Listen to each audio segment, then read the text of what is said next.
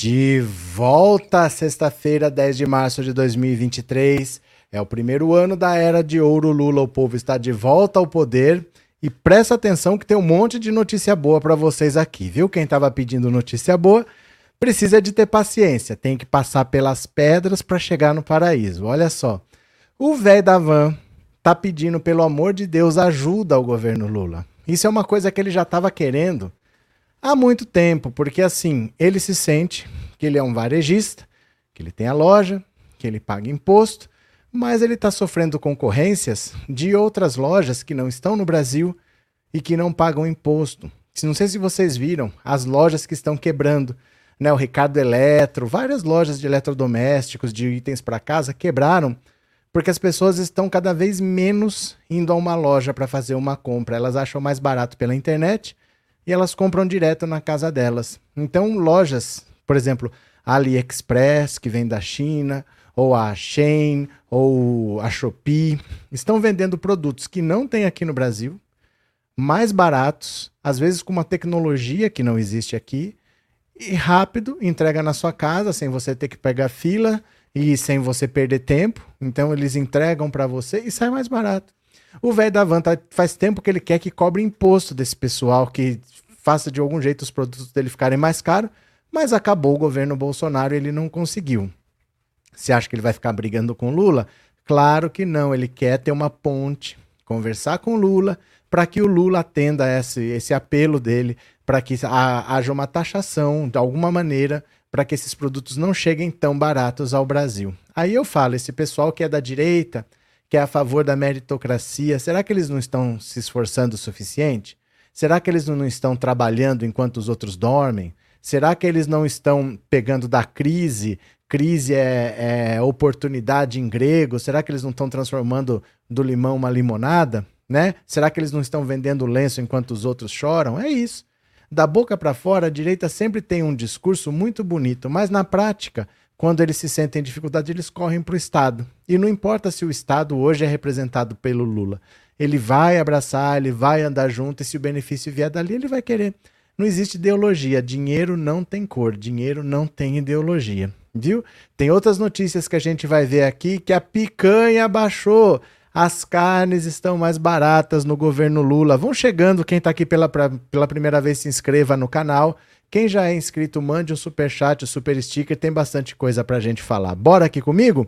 Bora que eu vou compartilhar a tela, vocês vêm pra cá. Bora, bora, bora e olha, Luciano Hang se aproxima de sindicatos e leva preocupação com a ascensão da Shopee ao governo Lula. Não é uma notícia meio bizarra? Não é uma notícia meio estranha de você pensar que o velho da van quer conversar com o Lula sobre a Shopee? Mas é isso que está acontecendo, olha só.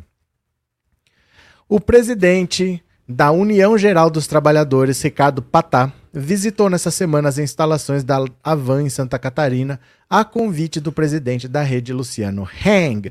O primeiro contato entre os dois chama a atenção pelas divergências ideológicas. Hang foi um fiel apoiador de Bolsonaro nos últimos quatro anos, enquanto Patá trabalhou ativamente pela vitória de Lula na eleição de 2022. A Carta Capital, o líder sindicalista classificou a reunião como agradável e afirmou que a agenda se justifica por ele representar comerciários. Essa empresa tem 22 mil funcionários e muitos deles na base da UGT.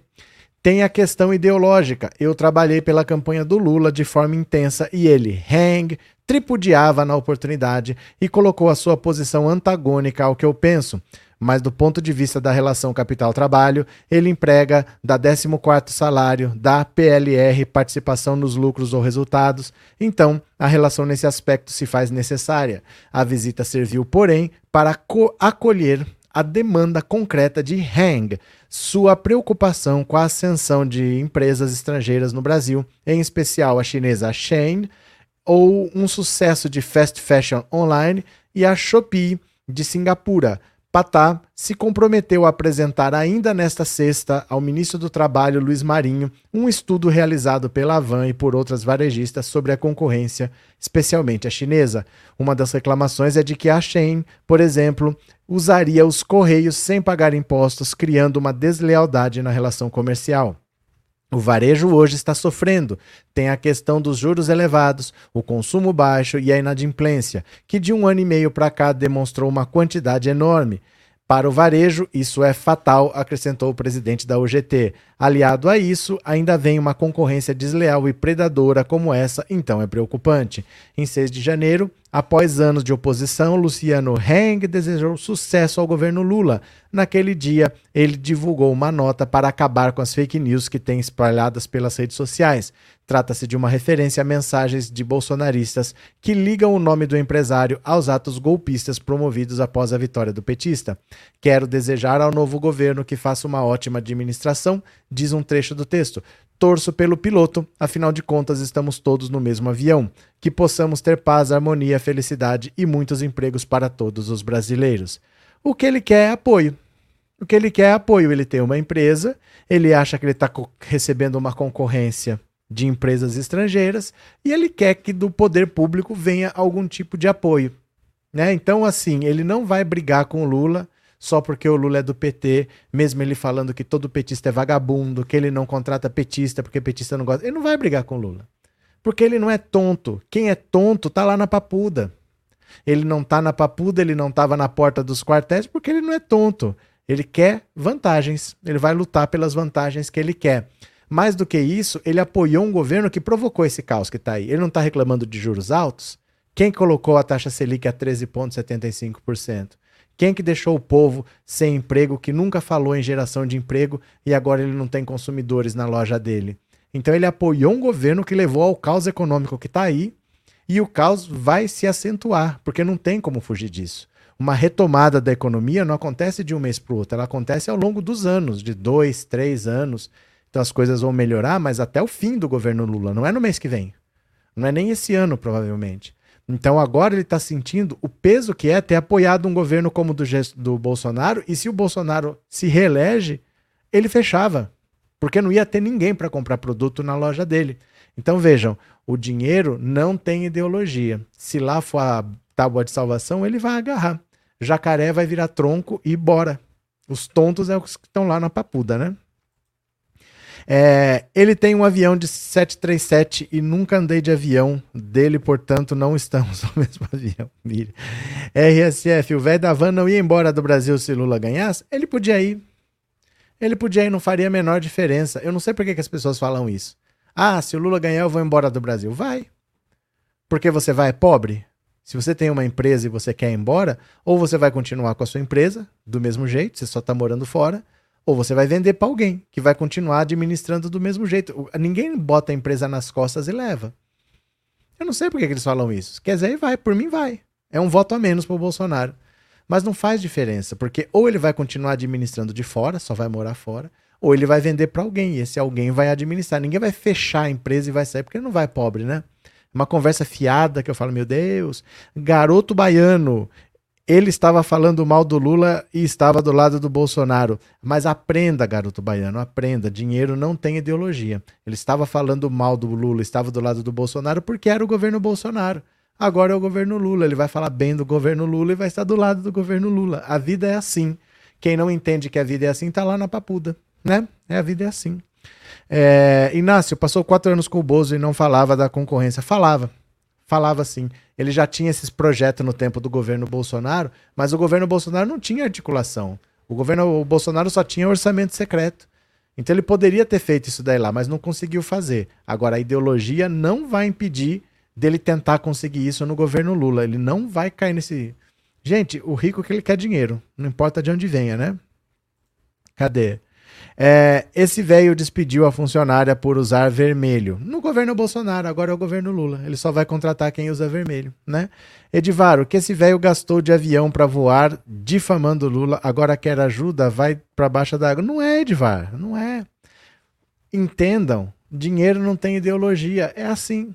É assim. E o Lula não vai fechar a van, não vai demitir 22 mil funcionários, porque o Lula quer gerar emprego eles vão conversar e vão achar alguma coisa. Gente, essa ideologia cega as pessoas.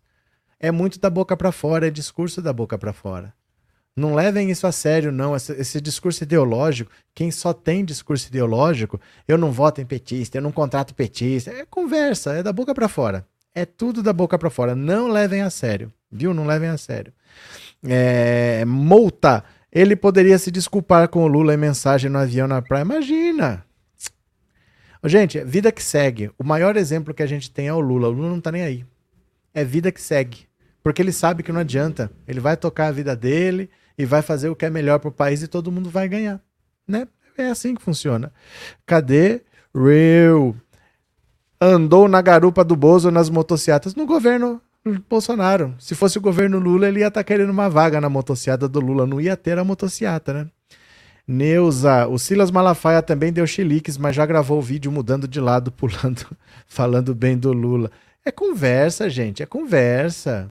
Não levem a sério, gente presepeira. Gente presepeira não é para ser levada a sério, viu? Cadê? É, gente, Lula já concedeu empréstimos ao Heng no passado. Não foi o Lula, foi o BNDES. E o BNDES está lá para isso mesmo, né? Cadê? É, só agora, depois de quatro anos, vem reclamar da concorrência. Não, ele já reclamava, Severino. Ele já reclamava, ele reclama há bastante tempo. Já tem projeto na Câmara faz tempo. Isso aí ele reclama faz tempo, sim, da concorrência. Mas não é essa, esse o ponto. Gente, vocês têm que saber tirar o que é útil, o aprendizado para vocês. Porque vocês estão vendo que essas pessoas são é, presepeiras. Elas falam, não é porque elas acreditam, é porque interessa naquele momento. Se não interessar mais, elas mudam o discurso numa boa. E quem não é capaz de mudar o seu discurso vai parar na papuda. O aprendizado tem que ser esse. Você tem que saber não levar tão a sério o que as pessoas falam, porque elas falam por conveniência. Sem o menor constrangimento, eles mudam. O Arthur Lira estava fazendo um jogo duro com o Lula. Já vai com o Lula para a China e é assim que funciona. O governo Lula não vai ser um governo de dificuldades. As pessoas vão se aproximar dele, o Centrão está se aproximando, o PL, o PP estão todos se aproximando, o velho da Van está se aproximando, né? Não adianta ficar com esses negócios. Ah, mas ele falou. Mas... Gente, é da boca para fora. É da boca para fora. Esse pessoal ele muda de uma hora para outra se render um dinheirinho e tá tudo certo. Não fiquem presos à ideologia, não, que vocês não vão entender o mundo como ele é de verdade. Ideologia é o mundo como ele deveria ser, mas não é o mundo como ele é de verdade, viu? Bora para mais uma. Eva, obrigado pelo super sticker e obrigado por ser membro, viu? Muito obrigado. Bora para mais uma. Olha, presta atenção. Picanha, ó, preço da carne tem a maior queda em 15 meses. Picanha foi a que mais barateou. Aê!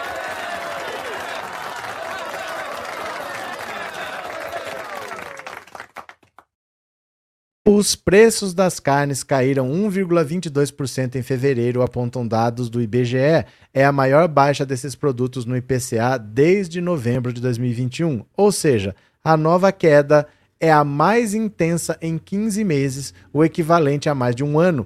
Em novembro de 2021, as carnes haviam recuado 1,38%.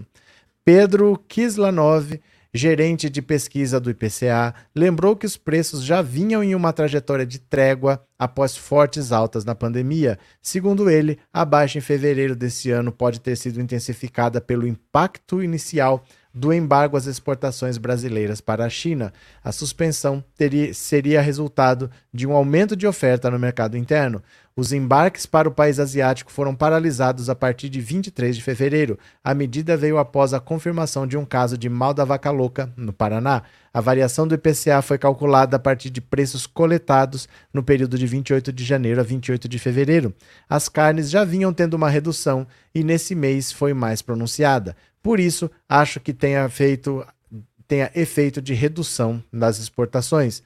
A economista Luciana Rabelo, do Itaú Unibanco, faz avaliação semelhante. Pode ter tido algum impacto do embargo, mas é uma inflação que já vinha desacelerando.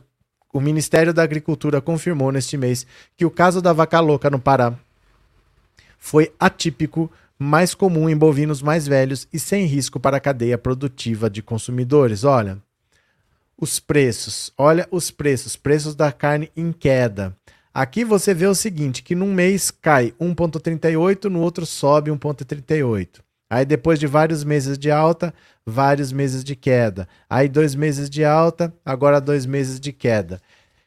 Tem muito de sazonalidade, porque produtos é, alimentícios assim, eles são produzidos numa época, em outras não. Então, quando tem, o preço cai, quando não tem, o preço sobe.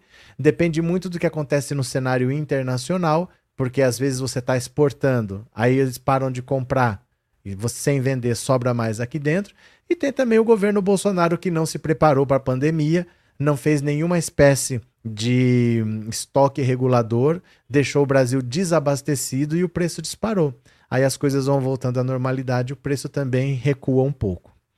No IPCA, a variação das carnes reflete os preços de 18 subitens. Em fevereiro, a picanha foi o corte pesquisado com maior queda, 2,63%. Em seguida vieram fígado, alcatra, capa de filé e costela. A picanha, aliás, ocupou o centro de debates a partir da campanha eleitoral do ano passado. À época, o então candidato Lula chegou a dizer que o brasileiro deveria voltar a fazer churrasco e consumir esse corte, que tradicionalmente é um dos mais caros.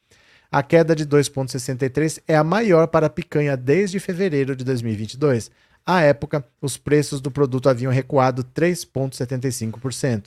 No acumulado de 12 meses, as carnes passaram de uma inflação de 0,04 deste ano para uma deflação de 1,63. O IBGE destacou que os produtos contribuíram para a desaceleração do grupo alimentação e bebidas no IPCA. De janeiro para fevereiro, a inflação do segmento passou de 0,59 para 0,16. Em 12 meses, a alta da alimentação e bebidas subiu de 11,07 para 9,84. Olha, vocês só tomem cuidado com uma coisa. Às vezes, quando você ouve que a inflação está caindo, que os preços estão desacelerando, não quer dizer que está ficando mais barato, né? Porque, por exemplo, se eu estou num carro, se eu estou a 150 por hora aí eu baixo para 120, aí eu baixo para 100, eu estou desacelerando, mas eu continuo andando para frente. Então, um preço que estava avançando, ele continua avançando. Só que ele estava avançando a 150 por hora, aí ele estava avançando a 120 e agora ele está avançando a 100, mas ele ainda está andando para frente, ele não está andando para trás. Então, muitos desses preços, eles continuam caros, porque mesmo que ele recue um pouco, mas ele está recuando de um preço que estava muito alto. Então não ficou barato. Mas é importante a gente ver que no governo Lula as coisas estão mudando. As carnes estão com tendência de queda, a picanha é o que mais está caindo. Vamos ver ao longo do tempo, nos próximos meses, o que acontece. Porque ainda está no valor alto. Apesar de estar em queda, está em queda, mas de um patamar muito alto. Então vamos ver como é que chega lá. Sandra, os gados têm falado cadê a picanha e a cerveja? Eles vão falar. Eles vão falar, eles vão falar que o Lula foi preso, mesmo a justiça tendo anulado aquela prisão. Aquela prisão não existe. Gente, o Lula nunca foi preso. O Lula nunca foi preso. Que aquela prisão não existiu. Aquele processo foi anulado. O Lula não foi preso. É a mesma coisa quando você tem um gol anulado. Tá 0 a 0 você sofre um gol. O gol foi anulado. Aquele gol não existiu. Você não tomou gol. O gol foi anulado. É 0 a 0 pronto, acabou empatado. Mas não adianta falar isso para eles. Eles vão continuar falando. Então, eles vão continuar falando da picanha. Isso daí nem se iluda, viu? Sandra. É, Antônio Fernandes, obrigado pelo super sticker. Muito obrigado. Cadê vocês aqui? que é mais? Tânia Barreto, muito obrigado pelo super sticker e por ser membro. É, Maria Agnes, o importante foi o melhor presidente do Brasil ter retornado. O resto não importa mais, seguiremos felizes. Pronto, Marcelo, esse velho pagava avião para passar propaganda de Sérgio Moro como herói nacional em Balneário Camboriú. Fazia, Marcelo, e daí? Passado. Passado. Agora, se ele precisar carregar a bandeira pro Lula, ele vai fazer. É assim, né? Laércio, o ano passado, no início do ano, chegou a ser bastante falada essa questão dos impostos sobre a importação e o Hang estava favorável ao projeto, porque é um projeto que interessa diretamente a ele, né? A maioria, ó, eu diria para vocês que essas lojas, Magalu, vai tudo fechar. É uma questão de tempo. Vão sobrar muito poucas, muito poucas, porque a maior parte das pessoas vai começando a se acostumar com o celular, com internet. Antigamente as pessoas tinham medo, ah, eu não quero pôr o meu cartão de crédito, eu não confio nisso daí. As pessoas cada vez têm menos medo. As pessoas estão fazendo Pix muito mais do que usam dinheiro. Então, conforme isso vai avançando, vai ser cada vez mais difícil a pessoa sair de casa e ir para uma loja, para o vendedor ficar enchendo o saco. Às vezes elas até vão, escolhem e depois compram aproveitando o preço da internet. Então, ele tá num negócio ali que é complicado. Luciano Hang não sei até quando ele dura. Vamos ver, viu? É, Valdineide, Marcelo Mendes, eu moro no subúrbio de Salvador e o termômetro, se o povo está feliz, é dia de domingo ao meio-dia, eles ligam o som. Tome fumaça. Valeu, Valdineide. Marli, aqui em Blumenau a carne caiu de preço já dá para comer picanha, a costela está R$ 17,00 o quilo, fiz o L, valeu. Sandra, os gados têm falado... Ah, sim, essa aqui eu já li, obrigado, Sandra. Miriam, o leite e o café abaixaram também, beleza. Nelly, o gado va vai achar algo para falar mal e colocar defeito. Não precisa ter, ele não precisa achar, ele fala de qualquer coisa, mesmo sendo boa. Eles falam do nada. Tem vídeo de garimpeiro falando, aí ó, Botaram fogo numa draga. Faz o L. Faz o L. Eles falam para qualquer coisa. Eles não precisam achar uma coisa para atacar. Eles falam qualquer. O gado. Gente, não se baseiem pelo gado, não, viu? Vida que segue. O gado não, não é parâmetro, não. Cadê? Gabi, adoro a Shopee por achar as lojinhas de pequenos artesãos brasileiros. Pronto. Bora para mais uma, bora para mais uma. Lula reajusta merenda escolar e critica governos anteriores. Foi desmonte. Ó, o presidente Lula anunciou hoje reajustes do repasse federal para a merenda escolar. As revisões variam de 28% e 39%, desde creches até o ensino médio em todo o país. O último reajuste foi feito em 2017. 2016 foi o golpe. Governo Dilma foi quando teve reajuste. Depois não teve mais reajuste. Durante o governo Michel Temer, de acordo com o ministro da Educação, a medida deve contemplar 40 milhões de alunos de escola pública. Em seu discurso durante encontro com prefeitos no Palácio do Planalto mais nesta tarde, Lula criticou as gestões anteriores e lembrou que o ex-presidente Bolsonaro não fez nenhum reajuste nos quatro anos de governo, mesmo com o aumento da inflação. Foi um desmonte o que foi feito nesse país.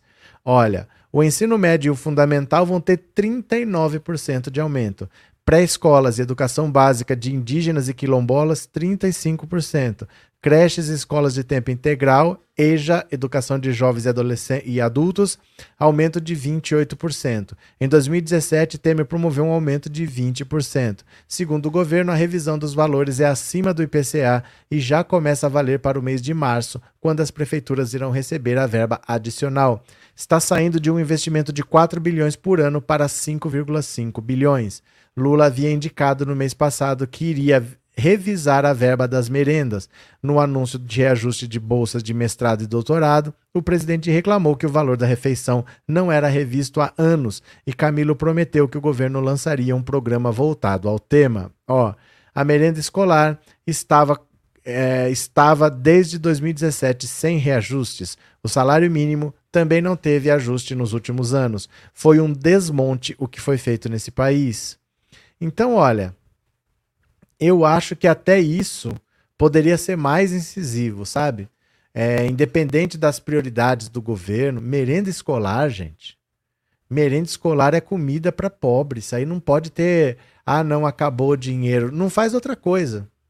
Sabe? Não faz outra coisa. Não sei que coisa mas não faz outra coisa e arruma dinheiro para merenda escolar. É um absurdo as crianças não terem aumento desde 2017. Tinha escola que estava mandando as crianças embora mais cedo porque não tinha merenda e a criança ia ficar com fome. Mas aí ela voltava para casa sem comer e em casa não tinha comida também. Então, como é que pode a gente deixar isso acontecer?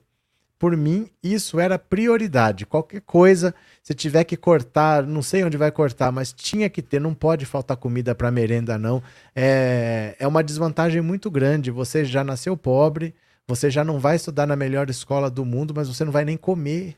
E depois você vai competir com um cara que sempre foi bem alimentado, que estudou na melhor escola, isso é meritocracia. No mínimo tem que comer. Comer é o mínimo, né? É, benigna. Esperamos que as coisas melhorem. Temos fé no Lula, em seu governo e as pessoas que ajudam o Lula a governar, como tu e tantas outras pessoas. Obrigado, Benigna. Sandra, eu sempre digo que o Lula nem deveria ter sido preso, mas o pessoal que não gosta dele vai continuar chamando de ex-presidiário. Sandra, pela sua paz, pela sua saúde mental, não se preocupe com o que os outros falem. Você não manda na cabeça de todo mundo, você não manda na boca de todo mundo. Eles vão falar. com razão ou sem razão, eles vão falar. Deixa falar, o que, a gente vai fazer? Não dá para mudar isso daí. Deixa falar. Sai andando, não liga. Nem perca seu tempo explicando nada, deixa lá, né? O que a gente pode fazer? Miriam, o velho andava igual o Louro José, agora é o Marara Vermelha. A vida é assim, né? Lula Wins, verdade, tudo sai mais barato nos aplicativos, farmácia, posto. É quase tudo, né? Eu não entendo por que, que no iFood é mais caro, por exemplo. Se tem um restaurante que você vai lá, você senta, você suja prato, você usa ar-condicionado, aí você pede para entregar a comida, eles cobram mais caro. A mesma coisa, se você vai lá e se você pede é mais caro, não entendo por quê. Tem que ser mais barato, você não está usando a estrutura. Né? É para ser mais barato mesmo, mas o iFood normalmente é mais caro, eu não sei por quê. Cadê?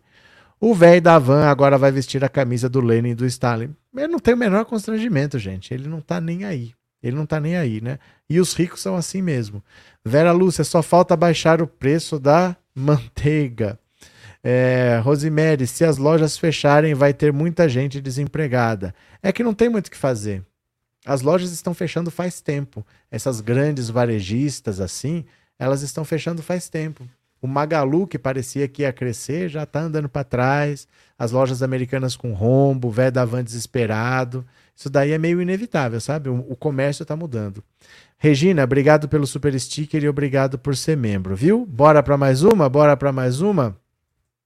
Robinho diz que está em casa com a família e se põe à disposição da justiça. Robinho vai ser notificado de que o processo dele está correndo, de que a Itália pediu para ele cumprir a prisão aqui no Brasil e o que falta são trâmites legais. Não tem que julgar nada, não tem julgamento, não tem testemunha, ele já está julgado, ele já está condenado, são trâmites legais. É burocracia. Se a papelada tiver tudo ok, ele vai cumprir pena no Brasil. Robinho afirma que está em sua casa em Santos com a família. Em nota enviada ao UOL, o ex-jogador confirma a apuração, sobre ter a apuração sobre ter mudado a rotina na cidade.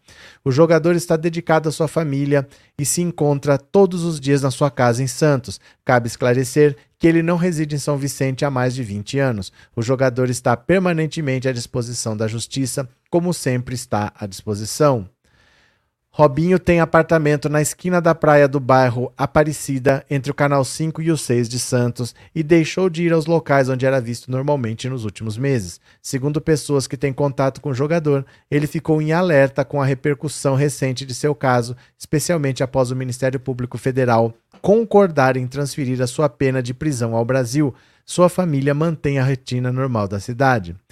Olha, Robinho parou de frequentar os jogos da Portuguesa Santista. Nos últimos meses, Robinho acompanhava a campanha na Série A2, é, ia aos jogos de maneira discreta, usando camisa de cor neutra, chapéu e óculos escuros. O jogador não tem ido a um futebol que costumava jogar pela manhã no Canal 3.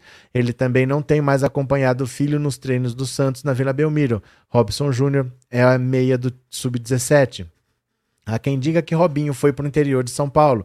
Outros apontam que tem frequentado bairros mais populares de São Vicente, cidade onde nasceu e que é vizinha a Santos. Ele nega. O sumiço veio logo pós Robinho passar o carnaval normalmente na Baixada Santista. O feriado festivo foi o último fim de semana antes do parecer do Ministério Público favorável à prisão do atleta. Na quinta-feira após carnaval, o presidente do STJ, a presidente do STJ, Maria Tereza de Assis Moura, mandou que Robinho seja citado no processo e intimou a PGR a indicar seus endereços. Dois deles são em São Vicente, um em Santos e outro no Guarujá.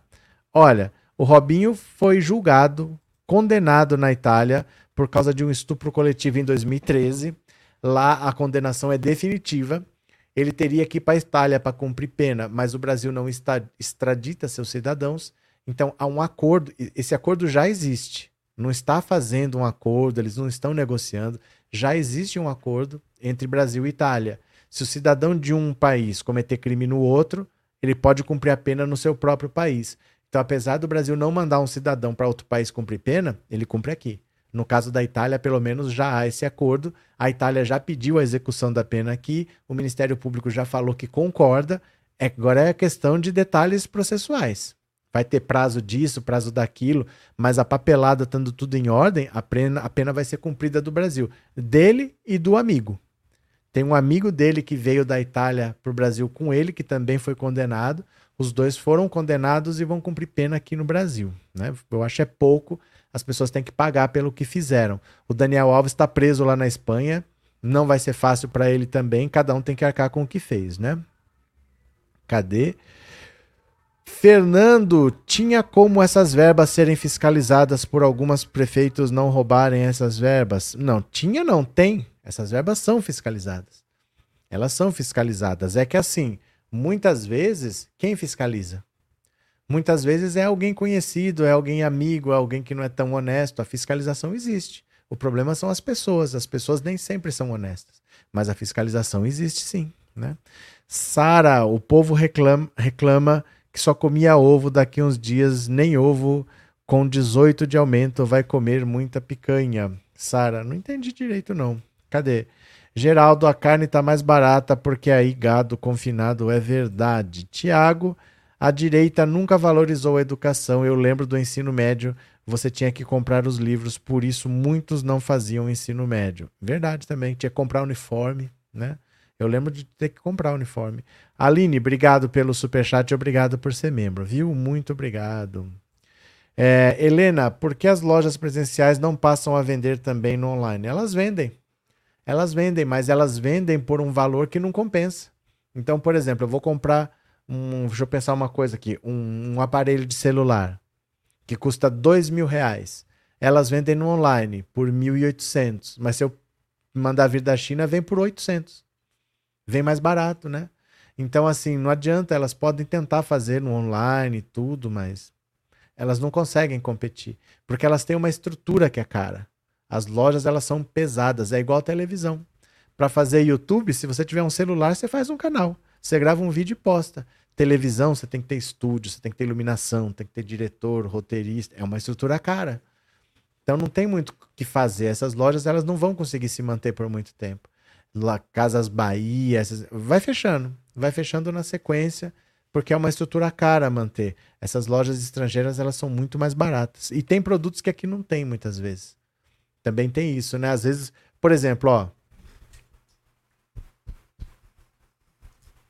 esse bracinho aqui, ó, articulado, onde fica esse microfone, ele não é fabricado no Brasil. No Brasil não fabrica. É um negócio de metal. Mas o Brasil não fabrica. Então só existe importado. Eu sou obrigado a importar. Esperar 20 dias para chegar, não sei o quê. Mas não tem. E se tivesse, não ia ser pelo preço que você compra lá também porque não tem tanta procura, não é um item que sai tanto, aí ia acabar saindo caro. Então tem essas dificuldades. Tem coisas assim que eles conseguem fazer muito barato porque eles vendem para o mundo todo. E se você quiser fabricar, você vai vender para o Brasil, você vai vender menos. Com mais quantidade, sai mais barato, né? Então, muitas vezes não tem como, né? Gabi, o iFood não vale a pena e muitos restaurantes exploram os entregadores. Verdade. Eli, eu fico pensando com meus botões de por que os parlamentares não procuram melhorar o plano de saúde dos aposentados. Porque eles não ligam. Porque eles não ligam, porque eles não estão nem aí. Porque eles não ligam. Para eles não pega nada, eles não ligam, né? Cadê? É, Eliana, nossa, o que foi, Eliana? Fátima, comprei uma sandália pela internet e tive que mandar de volta porque ficou grande. Tem coisa que vale a pena comprar pela internet, mas tem coisa que não é bom pela questão das medidas, etc. Mas é porque você comprou uma vez. Com o tempo, se você comprar outra, você já não erra mais. Tudo na vida é assim, é, você acaba se adaptando. Porque antigamente a gente não comprava nada. A gente queria ver, queria pôr a mão, mas a gente já se acostumou a comprar pela internet. Qualquer coisa a gente troca e a gente vai errando cada vez menos. Então, no começo, pode ser que você enrosque aqui ou ali, mas a tendência é, é inevitável.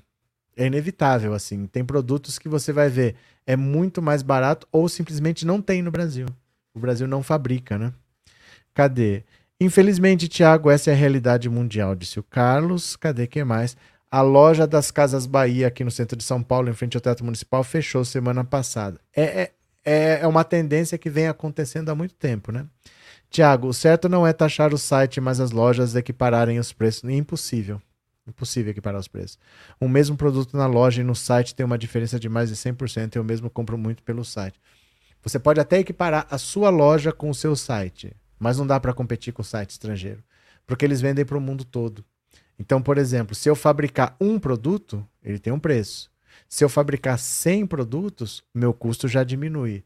Se eu produzir um milhão, o meu custo despenca. Então, essas lojas que vendem para o mundo todo, elas têm um preço que não tem como você fabricar aqui e competir. Não tem como, porque a quantidade que eles fabricam permite a eles vender por um preço que não tem como você fazer aqui. Só se você produzir para o mundo todo. E aí você vai ter que ser o melhor do mundo. A indústria brasileira não é a melhor do mundo. A indústria brasileira não é competitiva nesse ponto. Então você acaba sendo engolido pelos produtos chineses, porque eles são muito mais baratos pela quantidade. Eles fazem uma quantidade muito grande, né? Cadê? Esses dias comprei um conjunto de três cuecas lupo por 60 e pouco numa loja aqui, custava só 37 uma. É, Maria de Fátima, Lula foi preso sim por 580 dias, porém foi uma injustiça muito grande. Não, Lula não foi preso. O processo foi anulado, gente. O processo foi anulado. Se um gol foi anulado, esse gol não aconteceu. O jogo foi 0 a 0 terminou empatado. Esse jogo não aconteceu. Não adianta você ficar falando de prisão do Lula. Ela não aconteceu, o processo foi anulado. Eles falam porque eles querem. Não tem que a gente ficar se preocupando com isso. Tudo foi anulado. Pronto. É um gol que foi anulado. Ah, mas aquele gol foi tão bonito. Não, não foi anulado, não interessa. Não vai ser considerado o gol mais bonito do ano, porque não foi gol, foi anulado. Né? Vocês já viram um gol anulado ganhar o prêmio de gol mais bonito do ano? Não foi gol, não aconteceu aquele gol. Então, não adianta, né? Cadê? Carlos Alberto, os bolsonaristas chamam Lula de ex-presidiário, agora eles estão presos e são presidiários. Deixa lá, meu povo, deixa lá. Cadê? Brigas de torcida no Rio serão enquadradas como organização criminosa. Eu não sei porque já não são. Já deveriam ser há muito tempo, ó. Membros de torcidas organizadas dos clubes do Rio de Janeiro que se envolverem em brigas serão enquadrados como organização criminosa. A punição foi definida numa reunião realizada hoje para discutir questões de segurança para as semifinais do Campeonato Carioca. Também não será mais permitido que os clubes repassem ingressos às organizadas. Lembrando que não é algo para o Campeonato Carioca, será implantado o ano inteiro. Isso serve para fazermos uma avaliação se essas medidas e outras serão adotadas. Primeira decisão: não distribuição de ingressos para torcidas organizadas. Segunda, Raça Rubro-Negra, Jovem Fla, Fla é, Força Jovem, Yang e Fúria estão proibidas de frequentar jogos por tempo indeterminado. Isso é uma decisão judicial. Também decidimos que nesse momento todos esses brigões serão enquadrados como organização criminosa, não serão enquadradas como delito de baixo poder ofensivo. É realmente muito mais sério. Existe uma vara criada no Tribunal de Justiça que pode provocar uso de tornozeleiras ou prisão. Isso vai ser tratado de forma muito mais grave. O que aconteceu? O encontro reuniu representantes do governo do Rio, Polícia Militar, Ministério Público do Rio de Janeiro, Tribunal de Justiça do Rio de Janeiro, Federação de Futebol do Rio e representantes dos clubes semifinalistas. Volta Redonda e Fluminense se enfrentam no domingo no Raulino de Oliveira e o segundo jogo será no dia 18 ou 19 no Maracanã. Vasco e Flamengo vão duelar na, na segunda no Maracanã. A volta será 18 a 19. O Ministério Público já se mostrou favorável à discussão de torcidas únicas nos clássicos, mas a possibilidade não chegou a ser debatida. Segundo o UOL apurou, a medida não agrada ao governo, federação e aos próprios clubes. O entendimento dos órgãos presentes à reunião de hoje é que, dentro dos estádios e nos arredores imediatos, há segurança porém tende-se a avaliar melhorias em outros pontos da cidade e nos trajetos organizados. Não foi bem aventado. A gente considera a medida a falência da segurança pública. Conseguimos fazer Réveillon com milhões de pessoas, Carnaval com centenas de milhares. Temos que ter condições de fazer um jogo com duas torcidas. Sim, Rubens Lopes, presidente da FERJ, disse que o resultado da reunião no governo no Palácio Guanabara é um marco estratégico. A Federação de Futebol do Estado do Rio de Janeiro é mais um elo nessa corrente pela paz no futebol, juntamente com o governo do estado, órgãos de justiça, policiais civis e militares e clubes.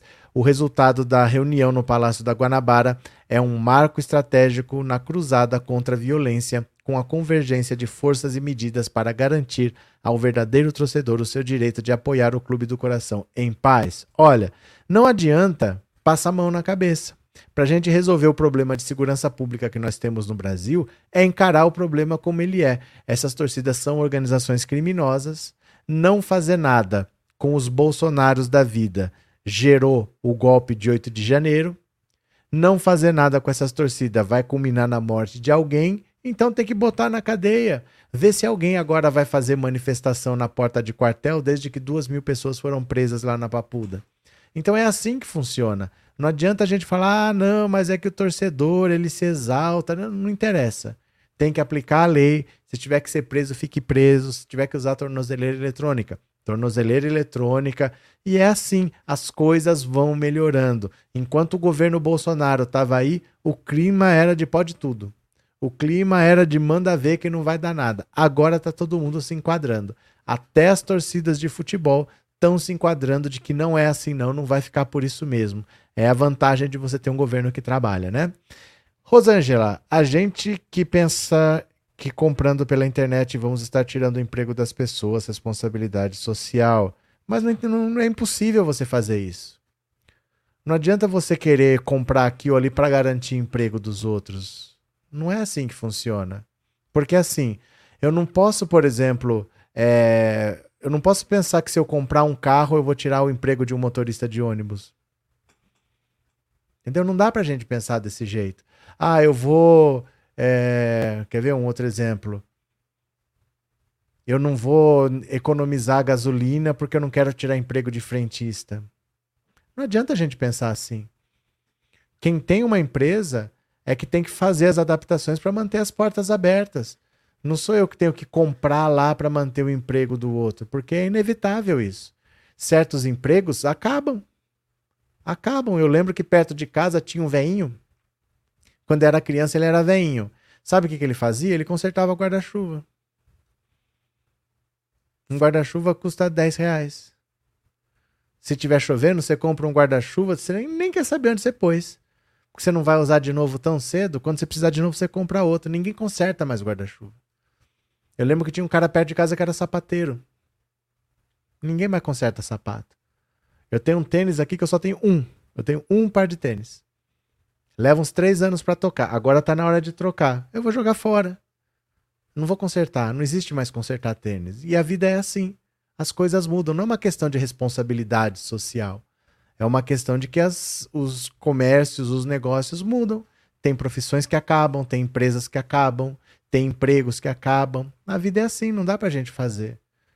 Ah, não vou construir minha casa de tijolo para manter o emprego de quem vende madeira. Não dá para fazer esse tipo de coisa. As coisas mudam né? Ah, vou, não vou pôr energia solar porque eu quero manter o emprego de quem trabalha lá na, na Eletropaulo. Não dá. As coisas mudam, a vida é assim mesmo. Aí o cara, em vez de trabalhar aqui, ele vai trabalhar lá. E a vida evolui, independente da gente querer ou não, né? Não tem muito o que fazer, Rosângela. Não dá pra gente ficar querendo manter o emprego dos outros na marra com negócios que estão morrendo. Você mesmo, por exemplo, você está aqui na, no YouTube. Você poderia estar tá assistindo a Globo para manter os empregos lá. Por que, que você não vai estar tá lá? Porque é inevitável. Porque é inevitável. A televisão é um veículo do passado. É inevitável. Não dá pra gente querer fazer de conta que as coisas não estão mudando. As coisas mudam e a gente tem que se adaptar. Né? A vida é assim, infelizmente. É bom quando as pessoas perdem emprego? Não, mas como é que a gente vai fazer? Né? Fidelis, o processo foi anulado, mas a prisão existiu. A pergunta pro Lula se ele passou o que. Não é isso, Fidelis, não é isso. Eu não estou falando que o Lula ficou em casa, mas você entenda. Você está querendo provar para o bolsonarista se o Lula é inocente ou não. O que eu estou dizendo é: você não tem que provar nada para eles, porque a justiça já disse. Se você não entendeu ainda o que eu quis dizer, eu vou explicar de novo. Quando eu falo que isso não existiu, é porque você não tem que perder seu tempo explicando para bolsonarista que o Lula é inocente. Óbvio que o Lula ficou preso 580 dias, mas eu estou dizendo que do ponto de vista jurídico, você não tem que ficar explicando para esse cara que o Lula é inocente, porque essa prisão, do ponto de vista jurídico, nunca aconteceu, porque o processo foi anulado. É a mesma coisa que eu falar assim para você, vamos ver se você entende. É... Por exemplo, se você falasse para mim, ó, vou dar um exemplo extremo para ver se você entende o que eu tô falando. Você me vê matando uma pessoa. E você pergunta pra mim, você matou aquela pessoa? Matei. E tem câmera que filmou. E tem testemunha que viu. Todo mundo viu que eu matei aquela pessoa. Beleza. Aí eu vou para julgamento. Chega lá, comprova-se que foi legítima defesa. Vai olhar lá minha ficha. Nada consta. Por que, que nada consta? Porque a lei diz que nesse caso não há cometimento de crime. Não houve crime. Tem um corpo. Eu matei alguém. Mas não existe cometimento de crime. A lei diz que não há cometimento de crime. O que aconteceu com Lula é a justiça disse que aquele processo foi fraudado e foi anulado. Logo, aquela prisão não existiu. Juridicamente falando, não é que o Lula não esteve em Curitiba, pelo amor de Deus, nós vimos o que aconteceu. Mas juridicamente é uma prisão que nunca existiu. Não existe nada contra o Lula. Você procurar na ficha dele, não existe nada. Por mais que os fatos digam, juridicamente não existe nada. Então não perca o seu tempo querendo provar para o gado se o Lula é inocente ou não, porque o Lula é mais ficha limpa do que nós todos. Não consta nada contra o Lula. Não consta nada contra o Lula. Porque esse processo nunca existiu. Você entendeu o que eu estou falando, Fidelis? É do ponto de vista jurídico, não é do ponto de vista prático. Porque o que importa é o que diz a lei. Se a lei está dizendo que não aconteceu, né? Cadê que mais aqui? Rion, é, Arlinda, é inacreditável que a maioria dos votos que o Coiso teve veio de gente pobre e humilde. A ideologia de Deus, pátria e família causa um efeito devastador ainda hoje. Arlindo, é, é inacreditável, mas é até previsível. Porque políticos como o Bolsonaro só existem porque tem gente que estuda em escolas ruins, gente que não é atendido pelo Estado como deveria. Então ele vai lá, fomenta o ódio nessas pessoas e consegue o voto. É inacreditável, mas é compreensível. Muitos políticos surfam nessa de não dar o que o povo precisa e depois se colocar como solução. Infelizmente acontece muito, né? Cadê que mais? Celso, boa noite. O velho da van agora ele anda de terno vermelho ou é montagem? Ué, não sei como que ele anda. Eu não, eu não, eu não convivo com ele, não, Celso Pérez. Eu não convivo com ele. Esquenta a cabeça. Tânia, na minha cidade fechou o Santander, que era há trocentos anos que funcionava nesse local, bancos da NET também. A vida é assim, gente, é inevitável. É inevitável, né? não tem o que fazer. A vida é assim. É, Tiago, poxa, aqui onde moro os bancos vivem cheios, principalmente Caixa e Bradesco. Tiago, de novo, nem toda inovação é ruim. O streaming acabou com a portaria porcaria de CDs e DVDs. Cadê? É, tenho amigos evangélicos bolsonaristas, eles só leem e ouvem o que querem e pensam loucamente em relação ao STF. Cadê? É, Sandra, é mesmo, até as locadoras acabaram com os aplicativos de filmes. É assim, a vida é assim, o que a gente vai fazer? Né? Cadê? É, cadê os likes, galera maravilhinda? Disse a Rosana. Galera, não dá mais like, não. A galera não dá mais like. Lívia, esses políticos fazem isso pro povo não ser crítico. Pronto, bora para mais uma, bora para mais uma. Em jantar, Lula convida Lira para viajar com ele à China. Olha. Em jantar nessa quinta-feira, o presidente Lula convidou o presidente da Câmara dos Deputados, Arthur Lira, para acompanhá-lo em viagem oficial que fará à China no fim de março. Segundo relatos, Lira prometeu avaliar o convite. Ele vai, ele vai. O jantar aconteceu na casa do ministro da SECOM, é, não, da Secretaria de Comunicação Social da Previdência, Paulo Pimenta, não é a SECOM, no Lago Norte, área nobre de Brasília. Outros ministros e integrantes do governo também participaram do encontro. Além de Pimenta, compareceram ao jantar ministro da Casa Civil Rui Costa, das Relações Institucionais Alexandre Padilha, ambos do PT. O líder do governo na Câmara, José Guimarães, também participou. Como um bom gaúcho, Pimenta serviu churrasco aos convidados, para beber vinho e água. Segundo relatos dos presentes, foi um jantar de aproximação entre Lula e Lira, em que a maior parte das conversas teria sido sobre amenidades. Entre outros temas, os dois falaram sobre futebol e eleições. Lula contou a Lira detalhes da campanha de 89, quando perdeu para o alagoano Fernando Collor. Também ressaltou sua relação com o ex-governador de Alagoas, Teotônio Vilela. Ao, lado, ao longo de duas horas e meia de jantar, Lula mencionou ainda a relação que tem com o cantor de Javan, que também é alagoano, com o presidente da Câmara. O chefe do Executivo Federal deixou a Casa de Pimenta por volta das 22h30. O encontro entre Lula e Lira aconteceu na mesma semana em que o presidente da Câmara fez um alerta de que o novo governo ainda não tem base aliada suficiente para aprovar sequer matérias de quórum simples na Casa e no Senado. O Lira, ele sabe que ele tem votos na mão para fazer o que ele quiser. E ele sabe que no governo Bolsonaro ele tinha o orçamento secreto, então ele não ligava para o que o governo estava fazendo. Dane-se, o dinheiro está aqui, a gente está de boa. Agora ele vai querer tirar alguma coisa do Lula, porque não existe mais o orçamento secreto e eles não vão simplesmente ficar olhando o governo trabalhar. Eles vão querer alguma coisa ou eles vão atrapalhar. Como eles têm votos suficientes, não tem o que fazer. O Lula precisa do presidente da Câmara para governar, precisa do presidente do Senado para governar, precisa do STF para governar. Ele não vai comprar briga com ninguém. Chamou o Lira para conversar, bater um papo, a situação fica mais amigável e depois eles vão ver os projetos que eles vão tentar aprovar na Câmara. É assim que funciona. Não é comprando briga como todo mundo, como o Bolsonaro fazia, dizendo que ia fechar o Congresso, que ia fechar o STF, que ia governar sozinho. Desse jeito ele não conseguiu nada, não conseguiu nem se reeleger. Todo mundo que tentou a reeleição conseguiu, menos ele, né? Cadê? Shirley, Lula tirou de Bolsonaro o prazer de fazer o que ele já tá, o que ele está, estava tudo no papel. Sandra, o marido da cabeleireira disse que o ministro falou que o Lula seria preso em três anos. Nossa, o marido da cabeleireira disse que o ministro falou que o Lula seria preso em três anos. Tá certo. Boa noite, José Milton. Para todos os democráticos, esse professor nasceu para ser professor. Eita, que professor que sabe explicar meus parabéns. Abraço, José Milton. Bem-vindo. Cadê?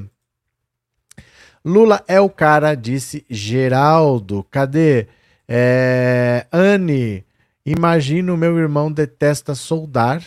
Aliás, mesmo usando proteção, diz que a vista já está incomodando. Detesta soldar? Ah, é soldador mesmo?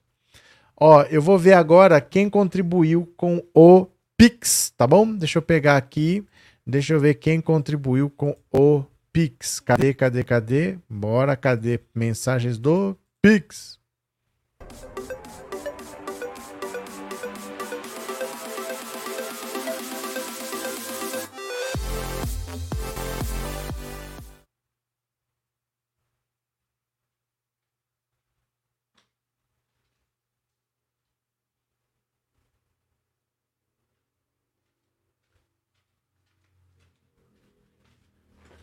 Voltei porque estava lá na cozinha. O que aconteceu? Oh, meu Deus. Pera lá. Agora ele me segue, ó.